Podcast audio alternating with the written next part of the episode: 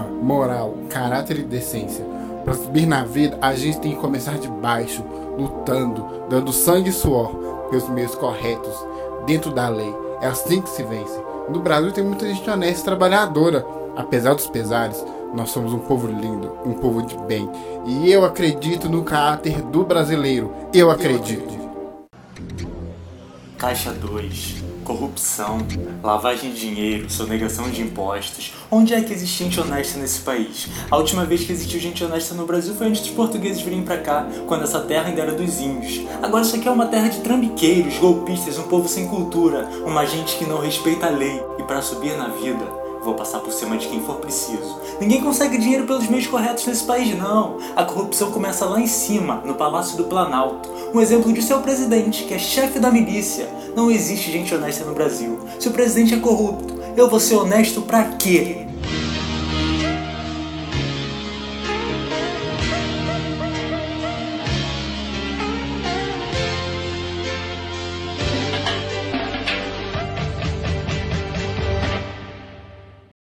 Vale a pena ser honesto no Brasil? Em 1988, essa era a premissa de Vale Tudo, o maior clássico do horário nobre já feito. Dentro do som que você acabou de ouvir, foi uma recriação de diálogos primorosos entre mãe e filha. Eu sou o Paulo e esse é o Telenoveleiro, seu podcast sobre TV e cinema. E o episódio de hoje é sobre Vale Tudo. Será que 2020 está igual a 1988? Será que a premissa da novela ainda é atual a ponto da gente se perguntar se vale a pena ser honesto num país onde todo mundo é desonesto? Eu sou o César e essa pergunta a gente responde aqui, no episódio de hoje, contando um pouco sobre esse grande clássico da dramaturgia. Vale Tudo foi escrita por Gilberto Braga, Leonor Basser e Agnaldo Silva, e dirigida por Denis Carvalho e Ricardo Waddington. A premissa de escrever uma novela desse porte surgiu de uma discussão familiar o Gilberto disse numa entrevista que durante um jantar, um familiar dele estava falando sobre o padrinho que era policial, mas um policial limpo, digamos assim, não era corrupto. E esse familiar do Gilberto Braga chamou o padrinho dele de medíocre babaca, porque ele foi delegado em Foz do Iguaçu e não roubou. E que todo mundo que for delegado em Foz compra apartamento na Vieira Solto, em Ipanema, e ele era o único pobre. Nisso o Gilberto defendeu o padrinho, né? Dizendo que isso não era ser babaca, diz que ele tinha dignidade e dava orgulho aos familiares por não ter se entregue à corrupção. Daí que surgiu a ideia de escrever Vale Tudo. E a época da novela foi após o fim da ditadura, uma época muito importante, onde foi criada a Constituição Federal, que a novela é de 88. Só que mesmo com todas essas importâncias, a desigualdade salarial estava lá em cima, o desemprego e a inflação era o foco do país e o dólar estava lá em cima. Agora eu te falo, tem muita semelhança com 2020, não tem? tem. E as pessoas tinham que escolher né, qual conto do mês que iriam pagar. Porque o país estava vivendo uma crise muito grave. Se você tinha emprego, você tinha que segurar o emprego se você não tinha, queria conseguir o emprego, era um parto para arrumar. E a novela aborda tudo isso de uma forma muito interessante e muito real. Por isso que ela ainda soa muito, muito atual. E o primeiro capítulo já começa de uma forma muito forte. É, é uma novela muito dinâmica.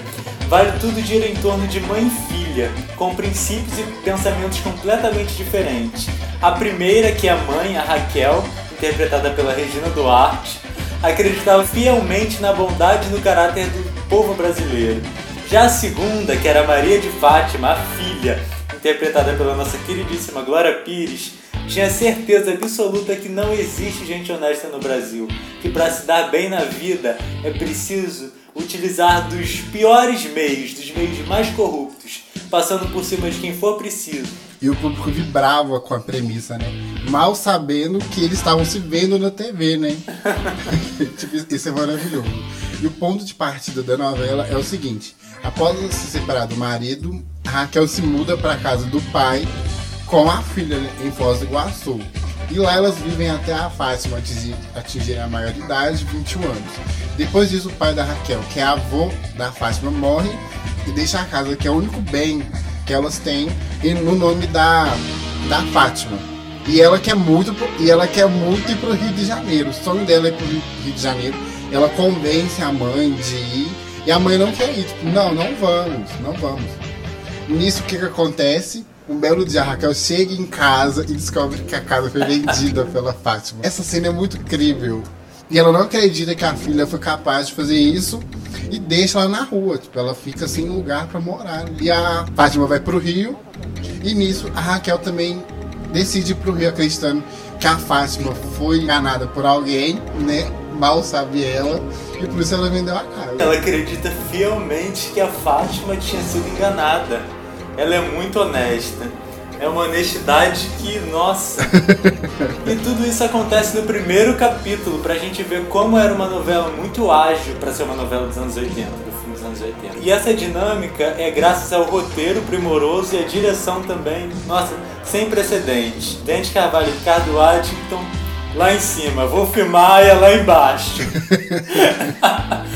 Aí a Raquel, ela chega ao Rio e, e começa aquela busca implacável pela Fátima que no início é isso, ela, ela procurando a Fátima. Só que a Fátima, ela usa o dinheiro da casa para poder tentar ser modelo. Ela vendeu a casa para isso, ela vai tentando e ela tenta da maneira dela, não da maneira certa. Porque a Raquel tem até uma parte é, antes da Fátima vir pro, pro Rio de Janeiro que a Raquel fala: ah, se você quiser é, entrar numa agência de modelos, fazer curso, eu te apoio. E a Fátima, que fazer cursos? O quê? Eu vou pela minha forma, pela minha maneira. E elas começam a discutir e a Raquel decide que não vai, né?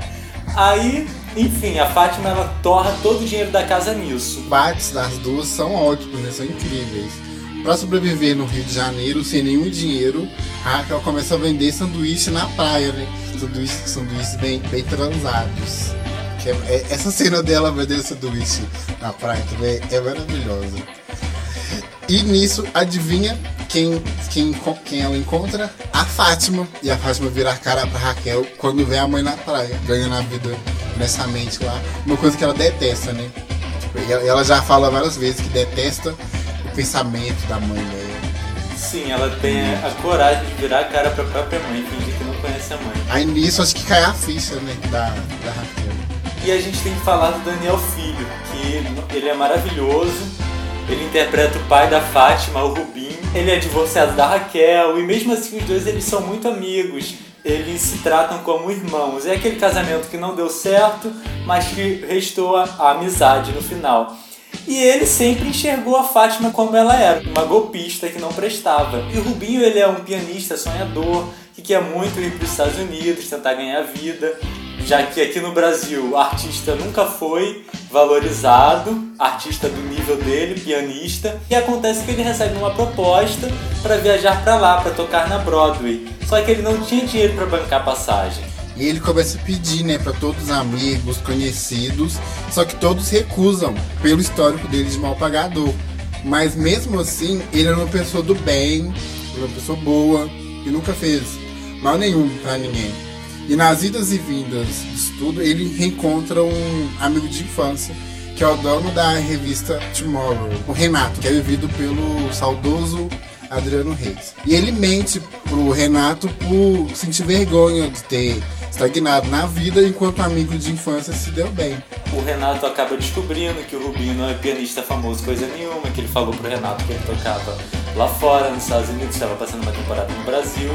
E aí ele vai tirar a satisfação e acaba descobrindo a história toda. E nisso, o Renato ele resolve ajudar o Rubinho a realizar o sonho dele de ir os Estados Unidos. Só que na véspera da viagem dele, ele acaba tendo um embate com quem? Com a Fátima. Nossa, gente, olha que ódio que eu tenho da Fátima. E aí ela aparece, ela humilha o Rubinho, ela humilha o pai de todas as formas possíveis. E ele começa a passar mal. Só que ele não conta pra ninguém que tá passando mal quando o avião decola, ele acaba infartando. Essa cena é tão forte, tão emocionante, que você acaba sentindo um misto de emoções. Você fica triste pela morte do Rubinho fica com ódio da Fátima. Ele morreu por causa da Fátima. A Fátima provocou um infarto nele. E a Fátima é tão maldita, né? Que, que nem no enterro do pai ela foi para não ser reconhecida pelo Renato. Ela é muito maldita.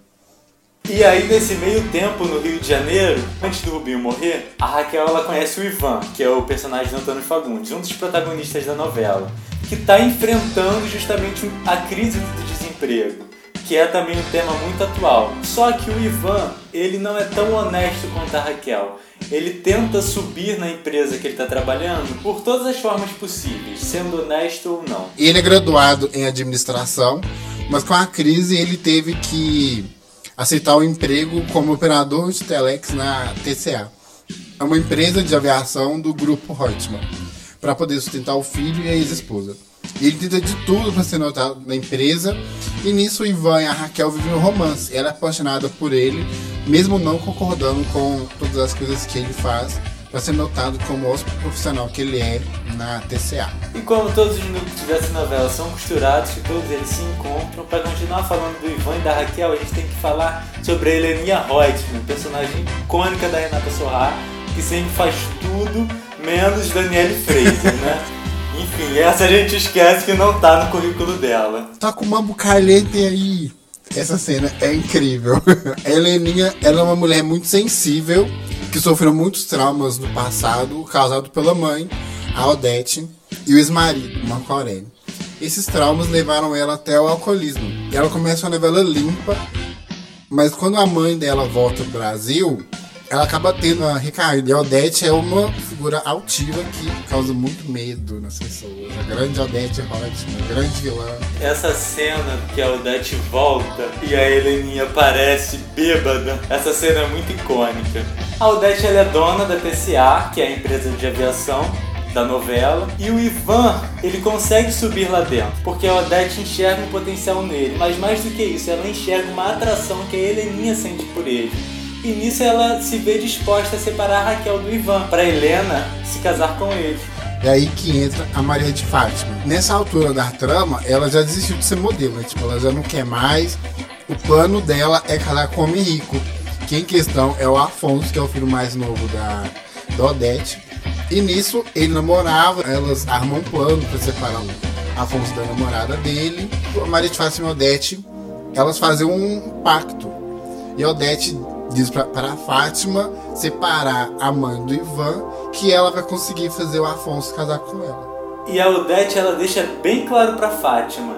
Ela fala para Fátima que ela tem que ferir a mãe dela de uma forma muito profunda, a ponto dela odiar o Ivan. E a Maria de Fátima aceita, dizendo ser capaz de maltratar a própria mãe. Ou seja, não tem escrúpulos. Ela é muito maldita, essa pessoa. e as duas elas conseguem.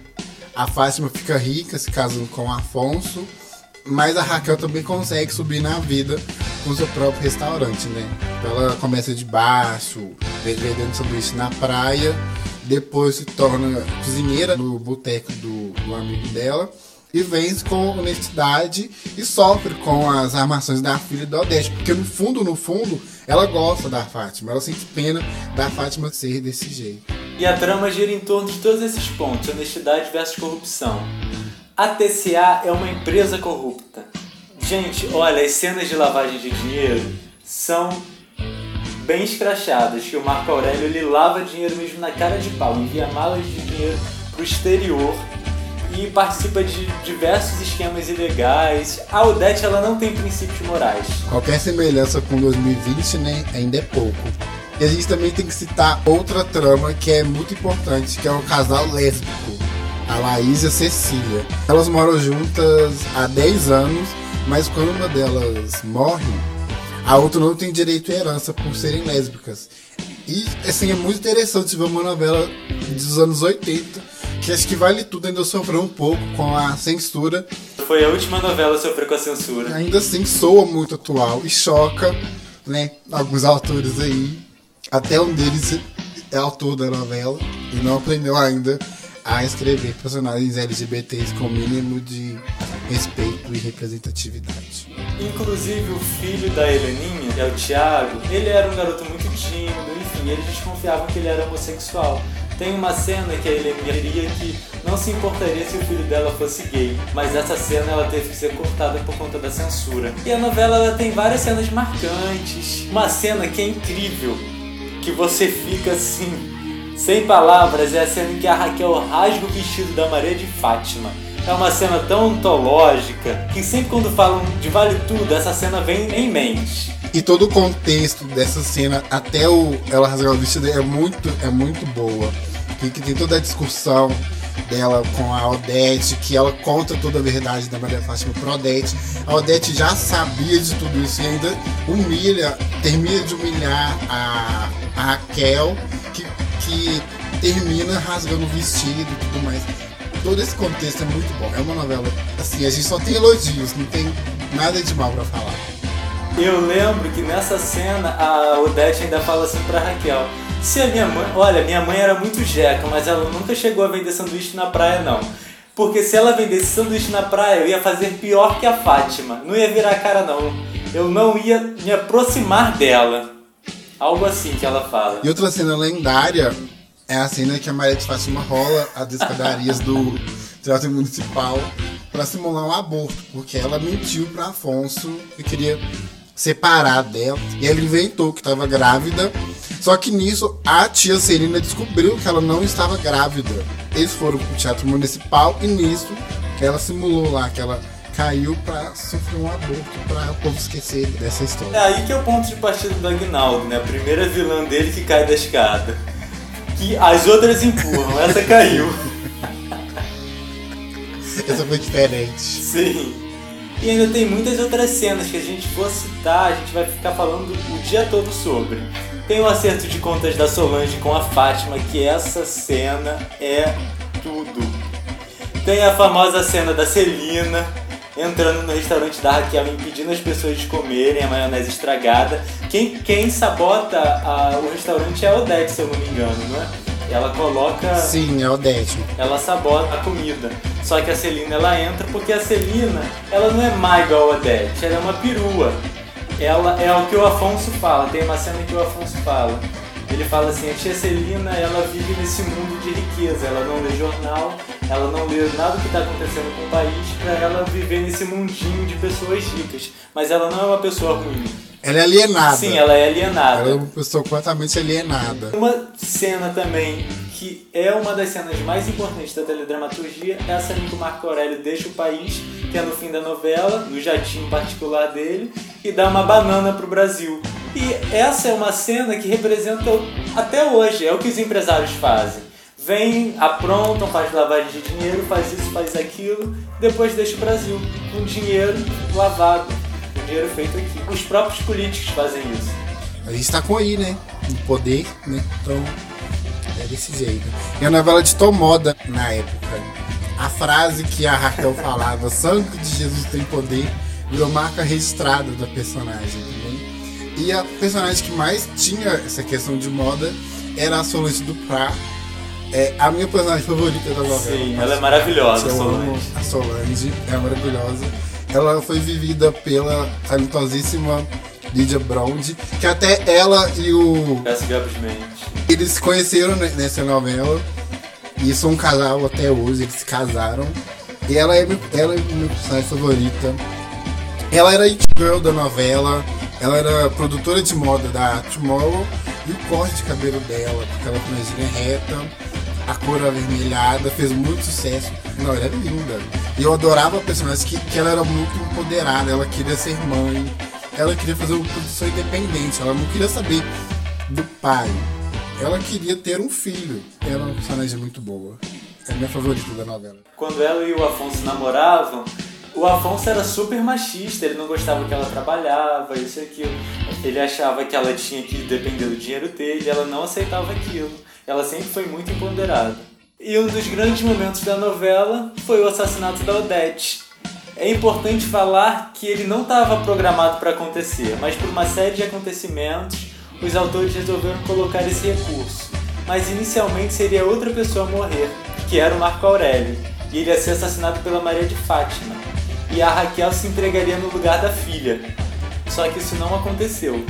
Nessa época do assassinato da Odete, fizeram teve até bolão, teve bolão para descobrirem, parou o país literalmente o assassinato foi na véspera de Natal e, se eu não me engano, marcou 70 pontos de audiência no dia 24 de dezembro. De tão é, importante, de tão atemporal que foi. Foi um dos maiores acontecimentos, dominou todas as rodas de conversa, tiveram apostas, rifas, tudo mais. E o Brasil literalmente parou na frente da televisão pra assistir o último capítulo e descobrir quem matou Odete. E a cena dela caindo, escorregando, com a aparência do manchado de sangue, é uma das cenas mais icônicas da, da televisão. É uma das cenas que todo mundo vê ali tudo e lembra desse momento. E para segurar esse mistério, foram escritos cinco finais diferentes, com cinco suspeitos. Os atores receberam os roteiros, mas não sabiam qual deles que seria gravado. Até que o diretor tirou todo mundo do estúdio e revelou que era Leila assassina. E ninguém esperava, ninguém. Ninguém suspeitava da Leila, ninguém sabia que seria Leila. Só que ela não queria matar Odete. Ela queria mesmo era matar Maria de Fátima, que era amante do Marco Aurélio. No calor do momento, ela não viu quem estava atrás do vidro e atirou na Odete. E a Beatriz Segal ficou marcada como Odete Reutemann. E ela ficou um bom tempo sem querer falar da Odete e sem querer fazer vilãs, porque os autores queriam muito dar só vilãs para ela e ela queria mostrar que ela não era atriz de um papel só. Teve uma entrevista que foi de 2011 que ela falou sobre a Odete, que era uma honra ter feito uma das grandes personagens da dramaturgia, porque a Odete é uma personagem, sempre quando se fala de vilã, ou quando uma atriz vai interpretar uma vilã, ela fala, uma das minhas grandes referências é, é a Odete. A Odete foi eternizada, nossa saudosa Beatriz Segal. E por mais que a gente não, não goste muito da Regina, a gente tem que falar que ela estava muito bem nessa novela.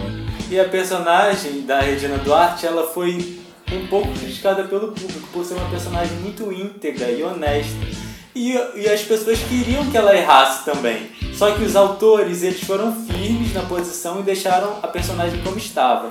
A própria Regina, ela queria que a Raquel errasse.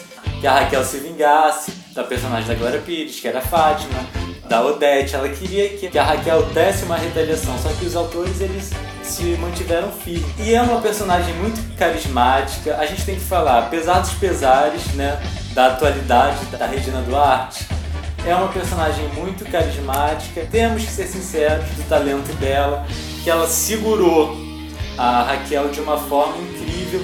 Eu não vejo outra atriz que pudesse interpretar a Raquel dessa forma, assim como eu também não vejo outra atriz para interpretar Odete e não vejo outra atriz para interpretar a Maria de Fátima. Por esse pequeno resumo já deu para ver que Vale Tudo é uma novela temporal, ainda sou muito atual para os dias de hoje, uma novela moderna e, e ela é muito engraçada, que ela sempre entra em momentos chaves assim do, do Brasil. Ela estreou em 88, que saiu a nova Constituição e no ano das eleições, foram as primeiras eleições diretas. Depois teve a primeira reprise no Vale a Pena Ver de Novo, em 92. Foi bem na época do escândalo do impeachment do Fernando Collor. Veio a primeira reprise no Viva, em 2010, que foi na época da eleição da Dilma, que foi a primeira mulher presidente da, da República eleita. Saudades Dilma. A última reprise agora, que foi em 2018, que também estava bem nessa época de corrupção e tudo mais época do final do mandato do Temer, alguma coisa tipo assim. E é muito atual. Ela é muito, isso, isso é muito engraçado. Ela entra em momentos muito emblemáticos do, do Brasil. O Brasil estava se assistindo no horário nobre. Eram personagens íntegros, mas em contrapartida eram personagens corruptos. Tem muito brasileiro da parte dos corruptos que sempre quer levar uma vantagem em cima de algo mas também tem aquele brasileiro que é honesto, que se mantém até o fim. Essas eram as duas caras de Vale Tudo. E ela envelheceu muito bem porque o Brasil não mudou. Algumas coisas evoluíram, a gente não pode negar, mas a fórmula do Brasil é a mesma. E por isso ela incomoda tanto mesmo a novela que você, você se incomoda assistindo por causa disso. Porque ela é muito a essência do que é o Brasil, do que é o brasileiro é uma novela que você vê, você fica incomodado com isso. E ela entra né, no nosso hall de grandes novelas, uma novela que envelheceu muito bem e que merece ser vista pela, pela nova geração. Tá lá na Globoplay pra vocês assistirem. Sim, assistam. Assistam. E, e pra vocês, qual que é o seu momento favorito da novela? Vamos continuar conversando, manda um e-mail pra gente, podcast noveleiros, telenoveleiros.com Siga a gente nas redes sociais, como manda, manda pra gente no Twitter, no Instagram. E lembrando, claro, que nosso podcast está disponível em todas as plataformas. Então não tem desculpa. Se você não tem Spotify, você tem Deezer. Se você não tem Deezer, você tem o Apple. Se você não tem o Apple, você tem o Google Podcast. É só escolher o seu agregador favorito e ouvir. E não se esqueçam de compartilhar e marcar a gente, hein? Senão o Dutch não vai aparecer aí no seu quarto. Maravilhoso. Então é isso, gente. Nós ficamos por aqui. Até a próxima e até mais.